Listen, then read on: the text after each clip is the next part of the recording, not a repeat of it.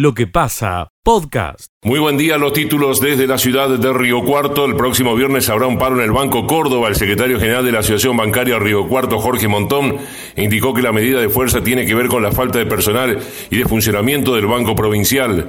Tengo una relación de amistad con Sergio Massa, pero yo pertenezco al peronismo cordobés, dijo Adriana Nazario, ex legisladora nacional de Río Cuarto. La oposición en el Consejo Deliberante pide al gobierno municipal que intervenga ante los problemas de las hordas de moto, especialmente los fines de semana. Designan nuevos directores del ente de prevención ciudadana. El secretario de Servicios Públicos del municipio, Marcelo Brezán, confirmó la designación de Gabriel Prince y de Soraya Lescano, mientras que Esteban Gómez cumplirá funciones en la Secretaría de Gobierno. Se prorrogó el plazo a nivel nacional para inscribirse para mantener los subsidios de luz y gas en, en Río Cuarto. Aclararon que todo es solamente online, aunque van a ayudar personalmente a quienes tengan marcadas dificultades para realizar el trámite. El intendente de Río Cuarto, Juan Manuel Llamosa, se va a reunir en la próxima semana con los nuevos directivos del gremio de los empleados municipales. Títulos desde Río Cuarto para empezar la jornada de este día martes. Escucha lo mejor de lo que pasa.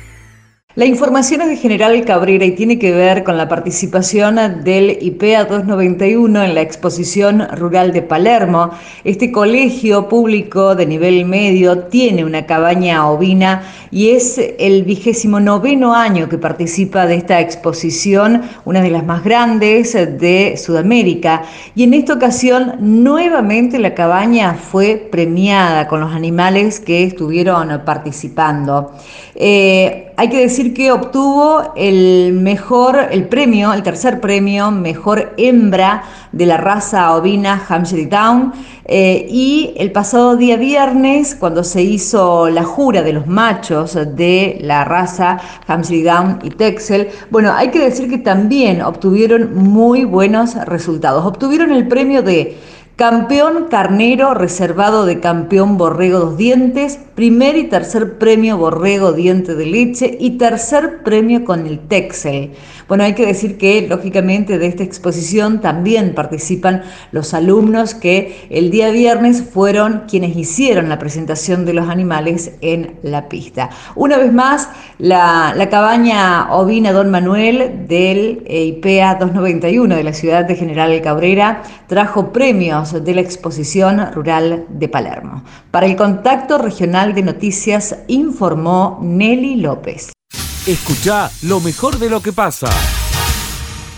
Lo que tenemos para comentar es que en el marco de denuncias de vecinos que en la casa donde vivía Fabián Tablado con su pareja y los padres de ella, eh, bueno, que hacía unos días que se escuchaban discusiones fuertes, dieron aviso a la policía, esta a la Fiscalía de Violencia de Género, eh, a cargo de la doctora Noelia Ascona, que dispuso las medidas que a continuación escuchamos. La denuncia de, en contra de Fabián Tablado ingresa por los vecinos, por acta policial. No es la víctima ni los familiares de la víctima los que solicitan las medidas. No obstante ello, se continúan con las medidas que dispuso la Fiscalía en turno en horario inhábil, se ratifican esas medidas en base a la protección de la víctima y del artículo 20 de la ley 9283. Esto por el momento, cielo despejado en la ciudad de Belville. Hasta luego.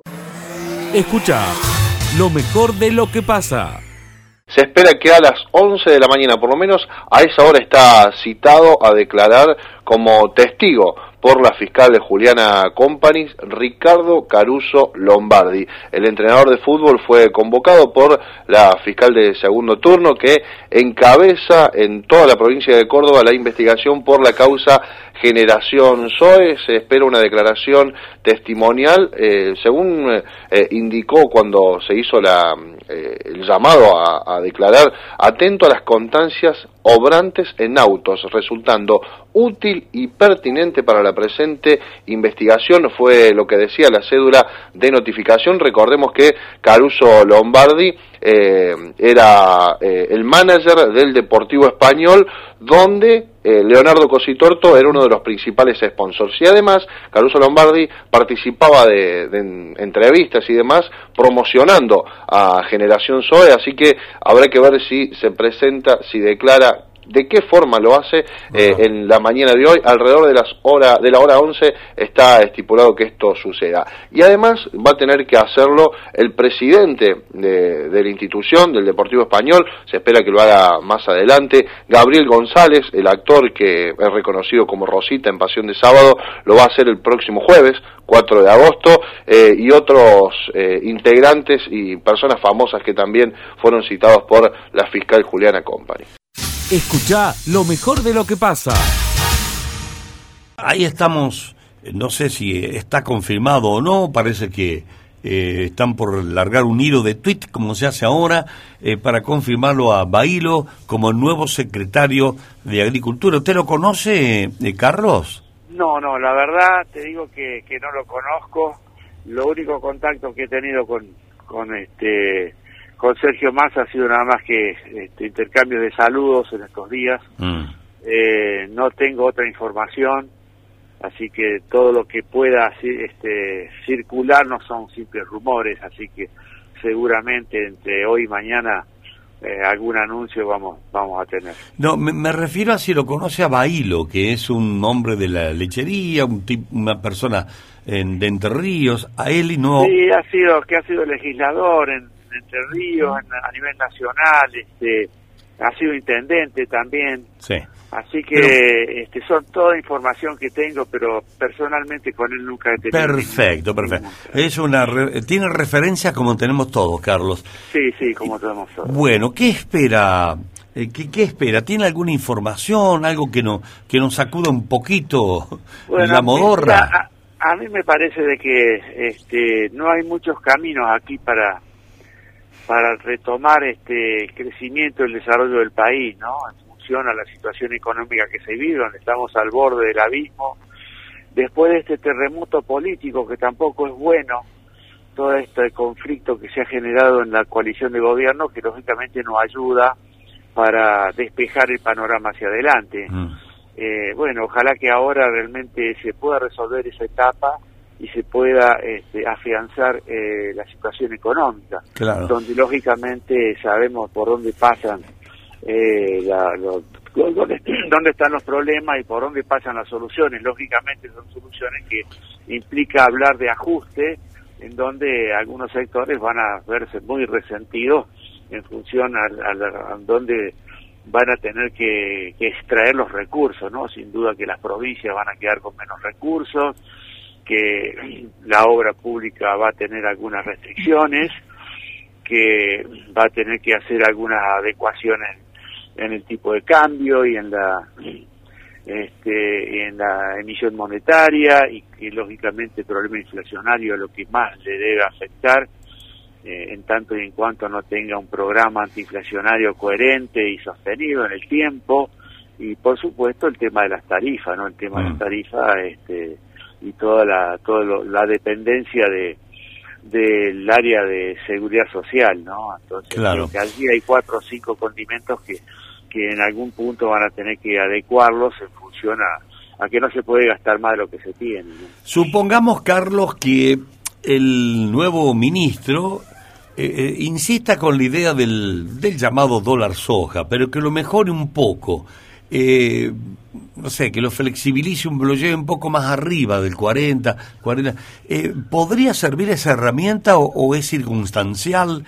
Eh, bueno, dos cosas hay que decir sobre eso. Primero, el productor eh, va vendiendo su producción a lo largo de todo el año en función a los compromisos que tiene, desde el punto de vista financiero, comercial, fiscal. Entonces, este, hay, hay meses del año perdón, que tiene mayores mayores exigencias en cuanto a su compromiso y hay meses como ahora que lógicamente no llueve, no hay perspectiva de, ningún tipo de inversión por cuanto para la siembra de la cosecha gruesa falta un par de meses, que es donde a partir de allí donde va a necesitar hacerse de los fondos para afrontar los insumos, eh, fertilizantes, agroquímicos, mm. semillas, pagar alquiler. Entonces, este, la disponibilidad que tiene el productor de su, de su producción este, es, a lo largo de, todo el año, no es que esté especulando hoy con lo que resta vender, más allá de que se ha vendido mucho más en este, en este primer semestre del año que en, en, igual semestre de años anteriores, ¿no? Bueno, por otro lado, lo que tiene que entender el gobierno, de que la cantidad de dólares que hay no si, si no se genera algún incentivo a la producción no va a aumentar. O sea eh, este, es una es una cifra fija que está.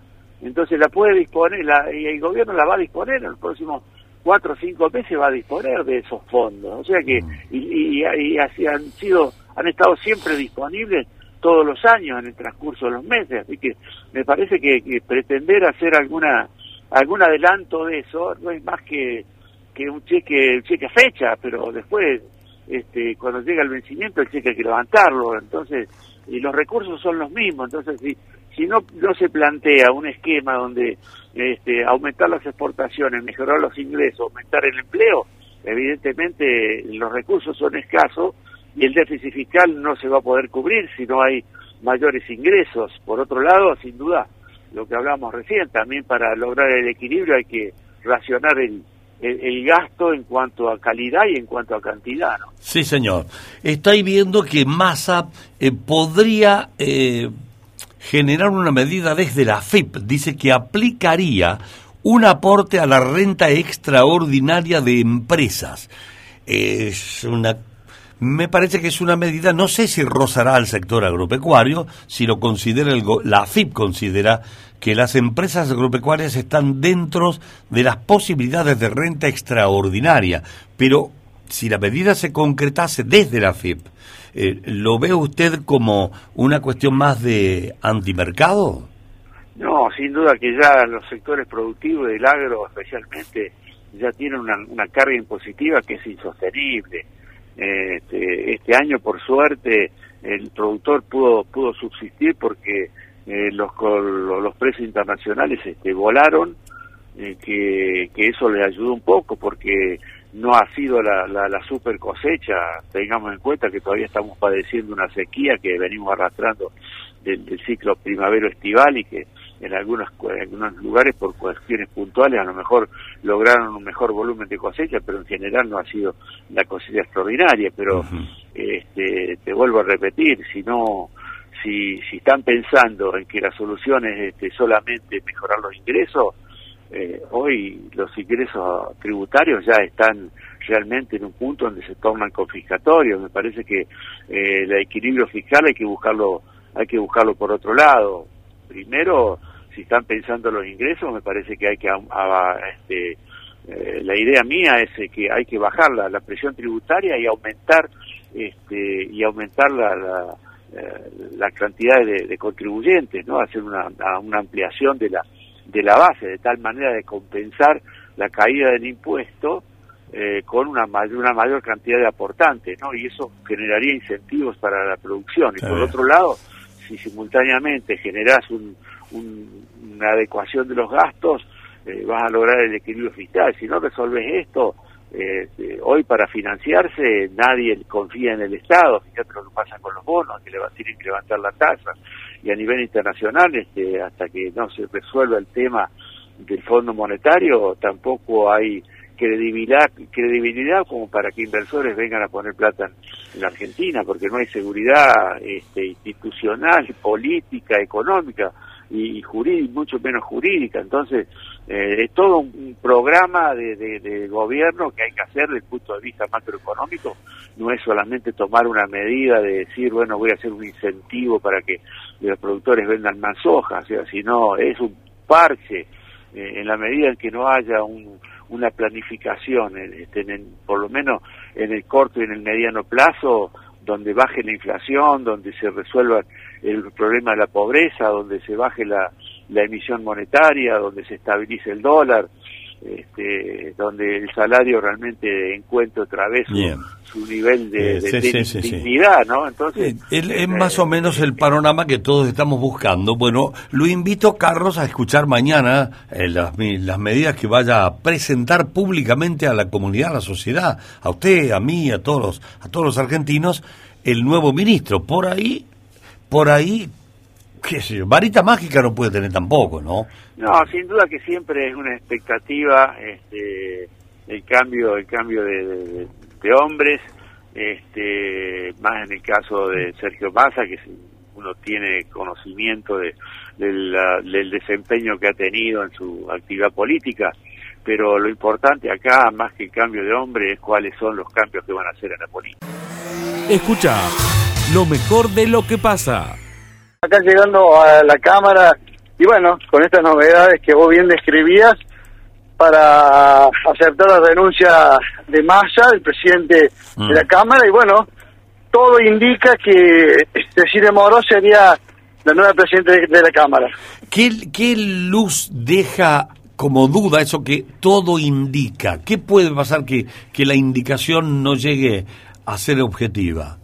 No, no, no, porque hoy leía que el presidente del bloque Frente de Todos decía que faltaba una reunión, una reunión de, de ellos del bloque para terminar de cerrarlo, pero me imagino que ya, estará cerrado y a las dos de la tarde, eh, bueno, eh, seguramente se va a convertir en presidente de la Cámara Cecilia Moró. Bien, Marco, yo tengo que preguntarle qué, eh, qué mirada tiene la oposición, como en el caso suyo, que presenta el radicalismo de Córdoba. Acá, Marcos, ¿qué mirada tiene con la llegada de Moró? ¿Qué puede cambiar?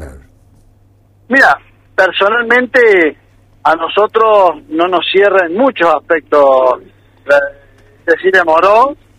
Eh, primero porque la verdad que en, en otras épocas cuando militaban en el radicalismo, ella y su padre actuaron en contra de lo que era el radicalismo mm. eh, la presidencia de la Rúa. No, no nos dejó un buen recuerdo la familia Moró.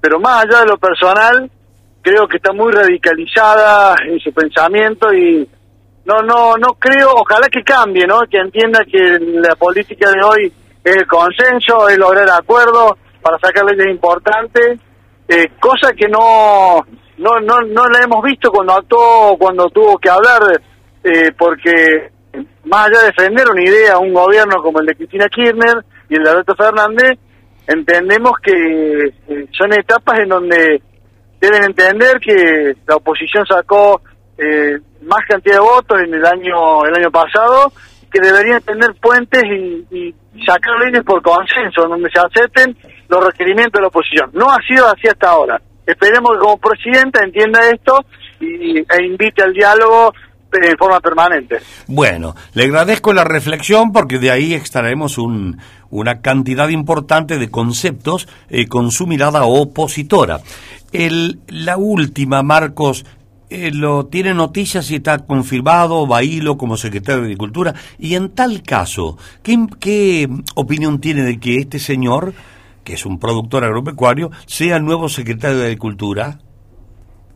Mira, la verdad que no no conozco todavía si está confirmado, son todos, eh, bueno, eh, informaciones muy recientes. Eh, acá es lo que debe hacer este gobierno, que siempre actuó en contra del campo, siempre le puso la, le puso la pata encima al campo, asfixió la producción. Bueno, ahora hay un cambio de nombre, no no no sé si va a haber un cambio de política que tanto eh, espera el productor agropecuario, ¿no? Mm. Eh, evidentemente estos años ha sido de, una pelea constante de, agravios en forma permanente del gobierno nacional de, de Fernández y Cristina. Nada, más hoy por hoy, como estaban cerca del precipicio, lo han llamado, le han dado un poco más de facultad de poder. Bueno, vamos a ver hasta dónde llega, vamos a ver que, que empiece a caminar, que, tome medidas para ver cómo, cómo arranca estos días de, de nuevo ministro. Escucha lo mejor de lo que pasa. Estoy en el Palacio de Tribunales. Eh, hace minutos nada más ya ingresó Ricardo Caruso Lombardi. Está dentro de, del Palacio de Tribunales. Está haciendo, eh, está en espera, sí, de que la fiscal Juliana Company lo llame para poder testificar con respecto a la causa SOE. Ya está adentro. Ingresó cinco minutitos antes de las 10 de la mañana, solo caminando, eh, acompañado, calculamos, de, de, de su abogado. ingresó y no podemos ingresar, la prensa no puede ingresar al Palacio de Tribunales porque él está esperando en uno de los pasillos, ¿sí? Porque su declaración, eh, eh, su horario es a las 11 de la mañana, así que él está esperando en uno de los pasillos, por lo tanto nosotros la prensa no podemos ingresar al Palacio de Tribunales. Escucha lo mejor de lo que pasa. No queríamos, por supuesto, lamentablemente este, y uno siempre lo dice cuando se llega a estas instancias porque ha fracasado la negociación. Y nosotros tenemos un problema muy serio en el Banco de Córdoba, este, a lo que hace referencia el comunicado que hemos hecho circular, se refiere a la, a la cantidad de compañeros que tenemos tercerizados, precarizados, eh, y a la falta de personal que tenemos además en función de que el Banco de Córdoba implementó un programa de retiro anticipado que fue muy bueno para los trabajadores que se fueron, pero esos trabajadores que se fueron no han sido repuestos. Eh, entonces hoy tenemos sucursales atendidas por dos personas y se resiente eh, enormemente la atención. A eso le podemos sumar un problema que es bastante común en los bancos hoy en día y también, por supuesto, en el Banco de Córdoba, que se agrava aún más por la falta de personal para atender a la gente de forma presencial, que es este, el avance de las estafas digitales, el ciberdelito, que va en crecimiento en la provincia, en el país y en el mundo. Pablo, ¿qué lejos, eh, qué tan lejos están de poder arreglar? Porque estas negociaciones son, eh, siempre son así, tu cintura gremial ya lo, lo sabe, que empiezan uno... ¿Cuál, ¿Qué lejos estamos? Eh, eh, eh, nosotros hemos tenido la, la paciencia, toda la paciencia que hemos, que hemos podido, hemos llevado esto al Ministerio de Trabajo. Este, a nuestro criterio no estamos demasiado lejos de poder arreglar, pero, mm. pero naturalmente que tiene que existir este, voluntad de parte del Banco de Córdoba de arreglar esta situación. Tenemos eh, muchos compañeros que, que están tercerizados, son cerca de 400, pero eh, yo quiero hacer especial hincapié en los compañeros que son cajeros, que pertenecen a, dos empresas que, que, que, hacen el trabajo de un cajero eh, del Banco de Córdoba y, y encima están circulando permanentemente por toda la provincia cobrando un salario muy menor a lo que a lo que debería cobrar, a lo que cobra un trabajador bancario. Bueno, ahí parece estar un poco el nudo de la cosa, entre otros temas seguramente. Pero acabas de decir, Pablo, que no estamos tan lejos. Eh, eso es, eso es esperanza. es más una expresión de deseo mío. Ah. Eh, eh, a ver, a, mi criterio no estábamos tan lejos porque porque esto se podría resolver este, sin, sin una erogación tan significativo para el Banco de Córdoba. Yo creo que el Banco de Córdoba está en posibilidad de hacerlo. Es lo que hemos planteado y es la, es la respuesta que buscamos para que estos chicos dejen de ser precarizados como son precarizados, para que la atención mejore, pero yo te digo, no es el único problema. Eh, hay que incorporar más personal porque no hay suficiente gente para atender y el Banco de Córdoba está en todas las geografías cordobesas, en las pequeñas localidades, en los pequeños pueblos atendiendo a la gente y si no hay gente para atender a la gente, entonces empezamos con los problemas. Eh, a esta, hoy es martes, el viernes sí o sí, paro. ¿O crees, que, o, crees que antes del viernes se puede llegar a acomodar la cosa? Eh, nosotros programamos una medida de fuerza para el viernes y de no existir respuesta para el otro viernes también otra medida de fuerza igual, con movilización a Córdoba. Naturalmente que esperamos que no tengamos que hacerla porque eso sería eh, un indicativo de que, de que la cosa se, se va a solucionar. Este, no, no. Sería lo ideal, ¿no es cierto? Pero no hay, no hay novedades. ¿Y, tu experiencia gremial, ¿qué, qué, qué huele? Que de acá hasta el viernes, te, te pregunto, porque por ahí hay alguna señal, qué sé yo. Sí. Y bueno, yo, es que, este, a ver, eh, mi experiencia dice que esto ya debería haberse resuelto. Ajá.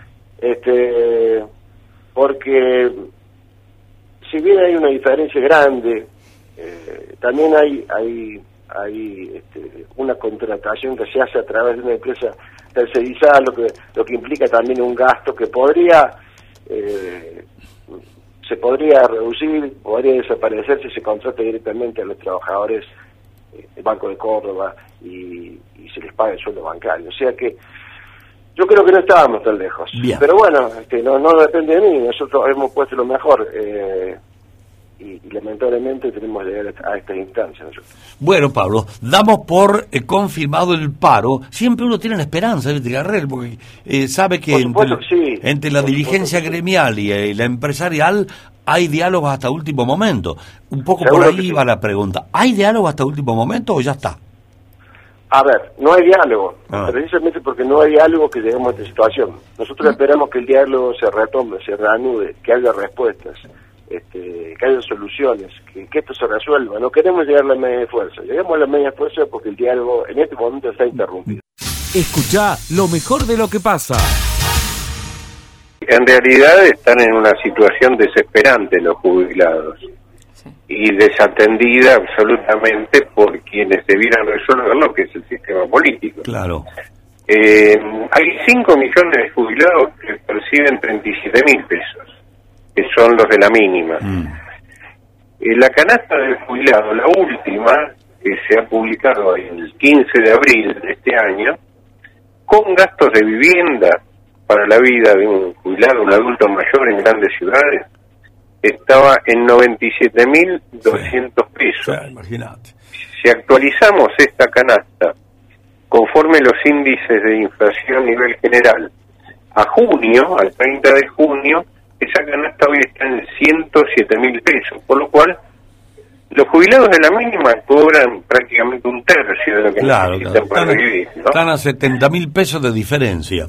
Eh, Efectivamente. Eugenio, y y a ver, ¿y qué, mensaje le puede dar a usted? Hay gente que ya le ha dado volumen, muchos jubilados que le han dado volumen a la radio. ¿Quién nos defiende? ¿Qué van a hacer? Porque los bancarios se defienden con un paro. Veo a los trabajadores de prensa están pidiendo 120 mil pesos de mínima y si no, tienen la herramienta de hacer un paro. ¿Y los jubilados qué? ¿Cómo hacen?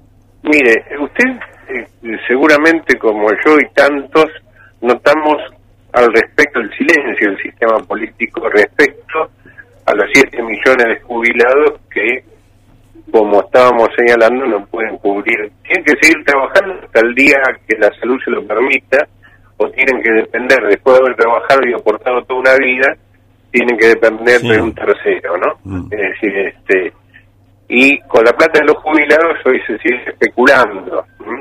Es más, muchas de las medidas que, que serán anunciadas mañana por trascendido sabemos que cuentan con el manejo de la plata de los jubilados, sobre todo en relación al Fondo de Garantía y Sustentabilidad de antes, que lo están liquidando.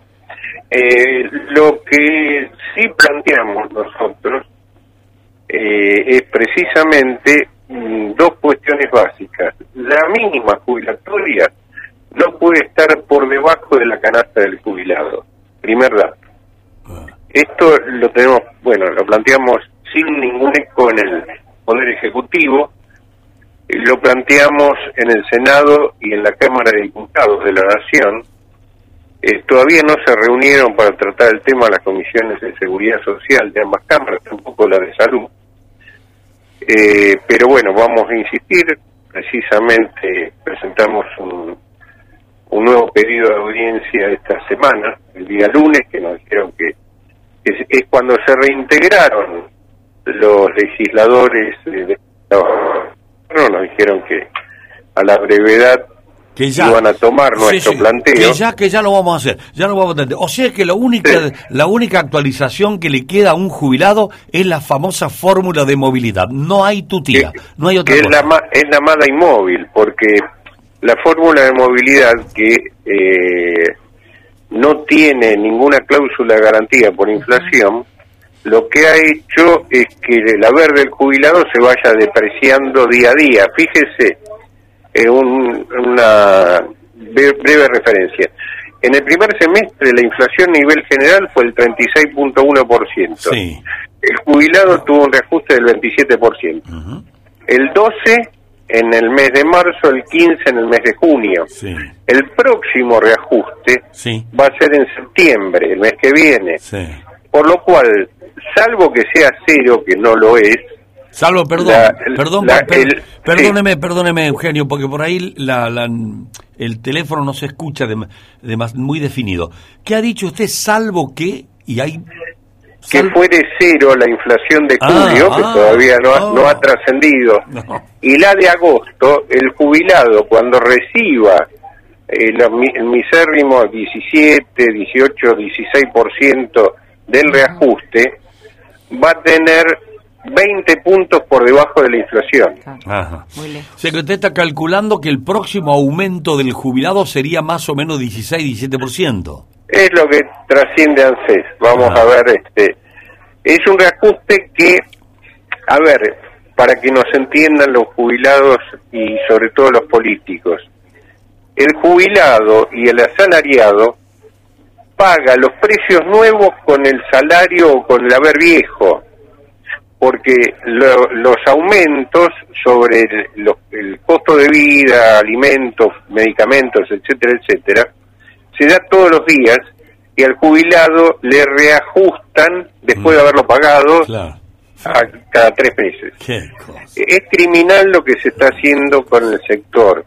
Por lo cual, no solo planteamos la necesidad, y mañana se lo vamos a plantear a Massa, eh, la necesidad de llevar las mínimas al valor de la canasta, que hoy son más de 100 mil pesos, sino que también los reajustes, en razón que la ley de movilidad no incluyó una cláusula de garantía por inflación, se reajusten por las tres mejores paritarias, y ahí está el tema de bancarios, de los gremios ac- de activos. Bien, bien. Por, por, ¿por qué? Porque ellos tienen la paritaria abierta y cada vez que se desfasa su haber, tienen eh, sus representantes que lo pelean y que más o menos van este, eh, corriendo el nivel de ingreso, cosa que el jubilado no tiene. Ahora, esta propuesta que le está haciendo la Defensoría de la Tercera Edad, que está aclarado, eh, ¿se puede modificar existiendo la ley de movilidad?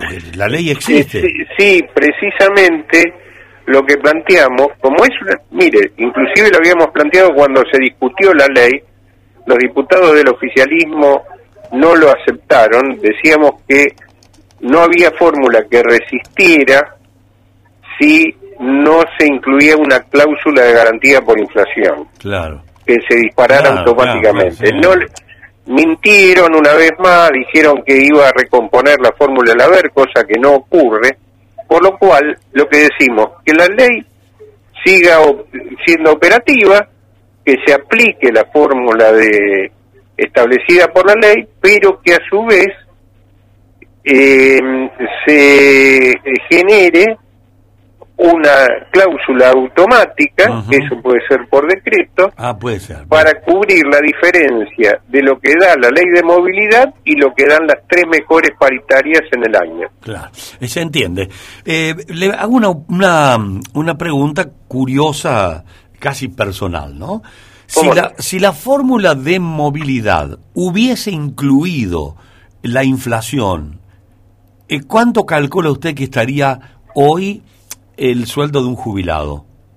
Mire, eh, lo que se estima con la fórmula vieja, este, eh, hoy estaría un 30%, 40%, por- entre 30 y 40% arriba.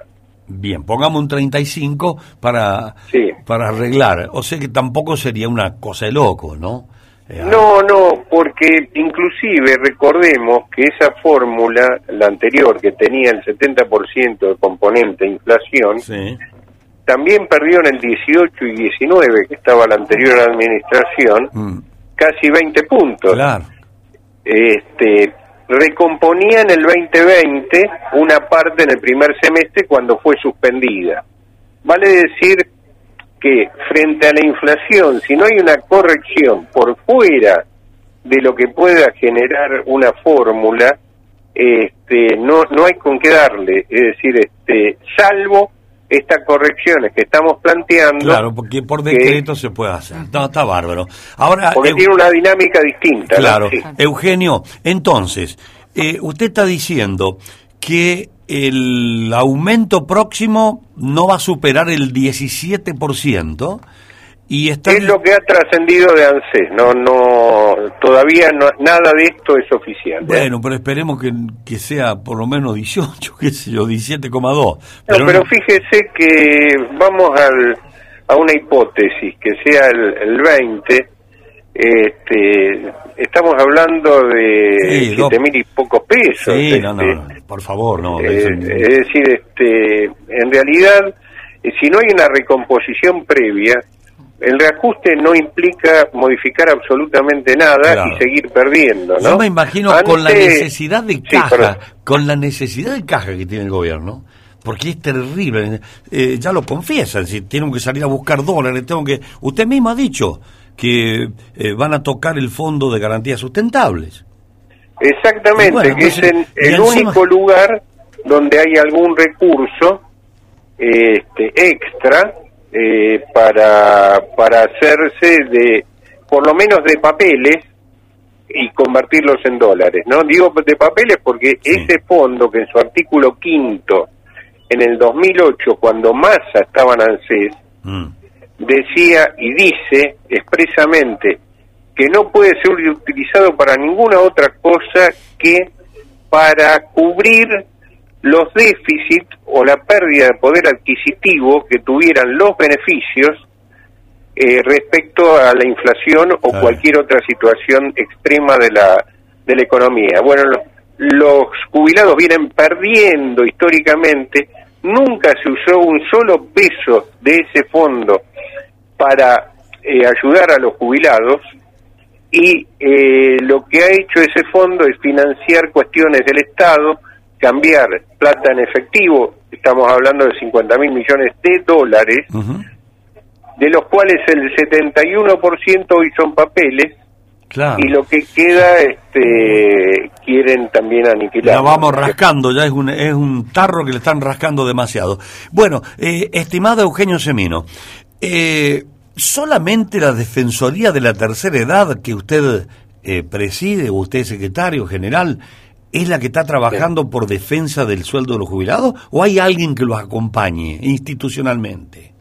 Mire, eh, salvo nuestra institución y, y algunos otros defensores del pueblo y demás, no, no hay ninguna reacción de quienes integran, de los funcionarios políticos que integran este, eh, otros poderes del Estado, ¿no? A veces sí acompañan algunos diputados este, y demás, pero no de la fuerza mayoritaria este, que hace caso omiso al tema, no hablan del tema y debiera ser el tema fundamental porque es un sistema que hay que financiarlo, es un sistema, fíjese, le doy un último dato, yo decía que hay 7 millones 200 mil jubilados que cobran de ANSES, ahora ANSES paga casi 28 millones de cheques todos los meses, ¿por qué?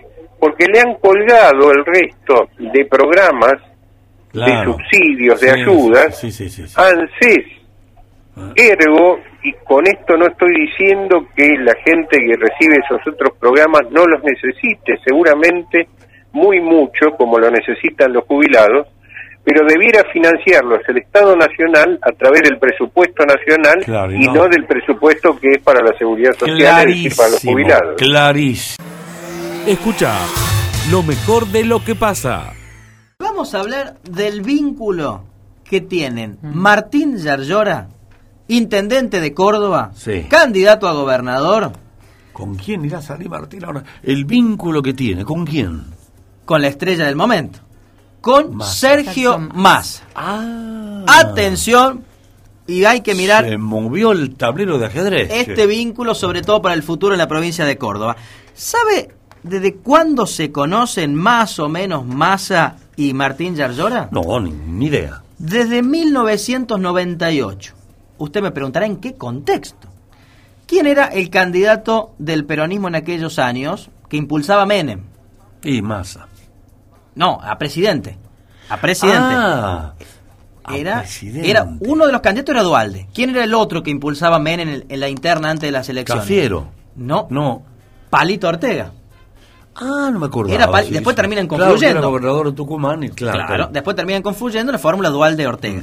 Pero claro, Menem lo impulsaba a Palito.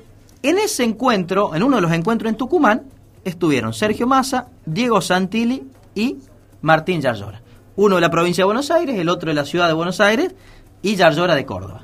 Ese fue el primer encuentro, vínculo que tuvieron ¿Y, Massa y, y, y a título de qué fue Yairora en el 98? Y como militante peronista en busca, digamos, de, la, de impulsar la candidatura de Palito. Joven, Yairora, ¿cuántos Claro. años tiene eh, Yair Martín? Y es un más, tipo de... más de 45, seguro.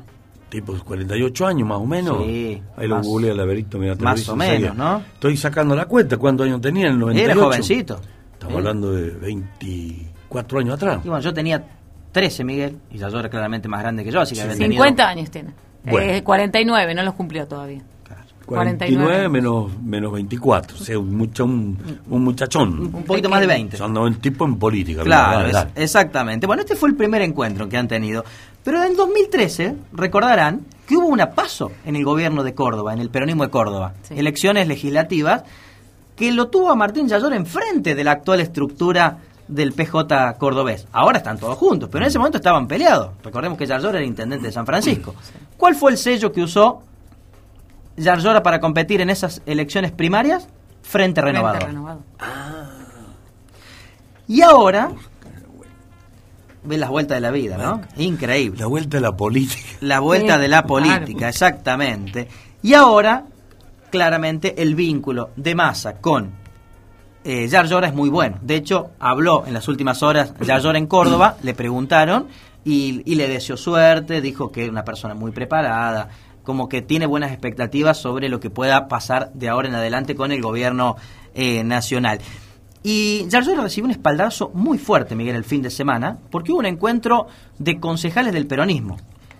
¿Quién dijo va a ser el próximo gobernador de Córdoba? Por eso arranqué así la columna. Lo dijo Alejandra Vigo, Ah, mira. la mujer del gobernador y actual senadora nacional. Recordemos que hace unos días atrás, sobre todo después del escándalo por lo de Ulises Bueno, Schiaretti le paró el carro a, a y le dijo, no, no, Sí. te abocás a la gestión y un poco menos de política. Bueno, aparentemente ahora se ha reactivado esa historia. Yarlora va a comenzar a salir al interior, lo vamos a tener seguramente prontito aquí por Villa María, va a empezar a mostrar la gestión de Córdoba en las ciudades del interior y, y ha recibido el, el espaldarazo este, que no solo es de Vigo, sino también del, del gobernador.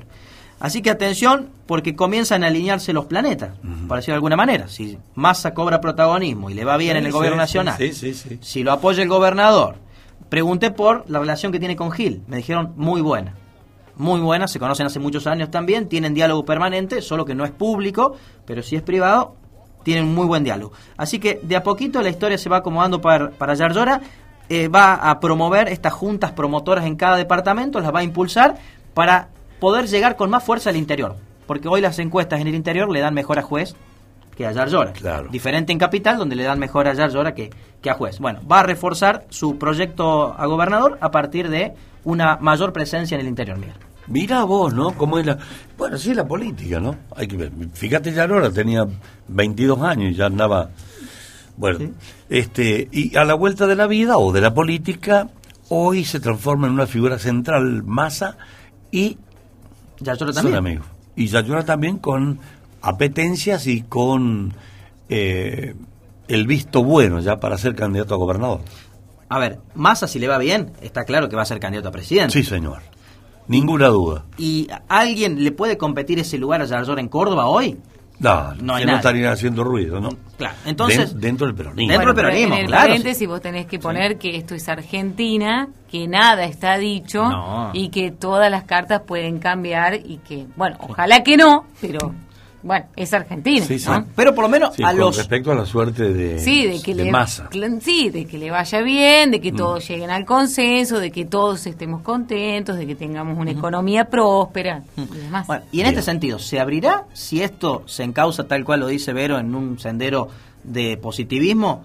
en una unidad dentro del peronismo de, de Córdoba, que Yarlora más se logren a unir a, a los distintos sectores. Es una futurología que es muy difícil. Es difícil. Porque en la interna se dice que la cámpora se lleva bien con Yarlora, que tienen diálogo. Pero claro, Yarlora no quiere mostrarse kirchnerista en Córdoba porque sabe que va a perder automáticamente un montón de votos y no lo va a hacer públicamente. Pero seguramente eh, tiene algún vínculo y una buena, buena relación con algunos dirigentes del, del kirchnerismo, más allá que la fuente de sustentación primaria del electorado es, eh, Sí, es otro, ¿no? Bueno, así que la novedad es que el Yarior, Yarior, Yar, ¿cómo me cuesta? Yarlora. Yarlora. Yarlora es, yo siempre digo, ya llora. Sí, ya, ya, Yayora eh, es amigo de Massa. Sí, e incluso fue con su propio sello en el 2013 a competir en También, la interna. otro datito. Bueno, son datos. Son datos. Pero eh, una buena, es una revelación. Y yo creo que me parece, Miguel, que ya a esta altura hay que decir que Yayora va a ser el candidato del gobierno de Córdoba. Porque algunos decían, no, hay que esperar porque está Ah. calvo, porque Y está pero no Juan- tenés muchas Si ya, opciones. si ya no la Vigo, lo dijo. Y lo dijo hasta Vigo. Tal cual. Entonces hay que terminar con los eufemismos y decir directamente va a ser el candidato a gobernador y listo. Chao. ¿Cómo se lleva Martín Gil con Martín Yayora?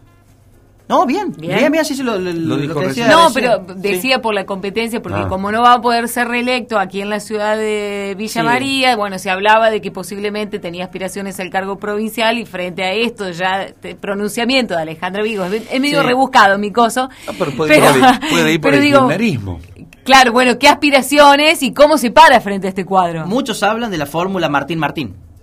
Ah, Martín Yayora, Martín Gil. Ajá. Eso es lo que aspiraría Gil, ser Ah. el segundo en la boleta. ah, no era tan En rebuscado. mi este tiempo, no es estaba tan- sí, en este tiempo es medio difícil, Miguel, que dos hombres encabecen una fórmula, porque Claro, se busca la paridad. paridad. Pero el gobierno de Córdoba sí lo ha hecho en el 2019. El candidato fue Yarlor, eh, Schiaretti y el vice fue Calvo.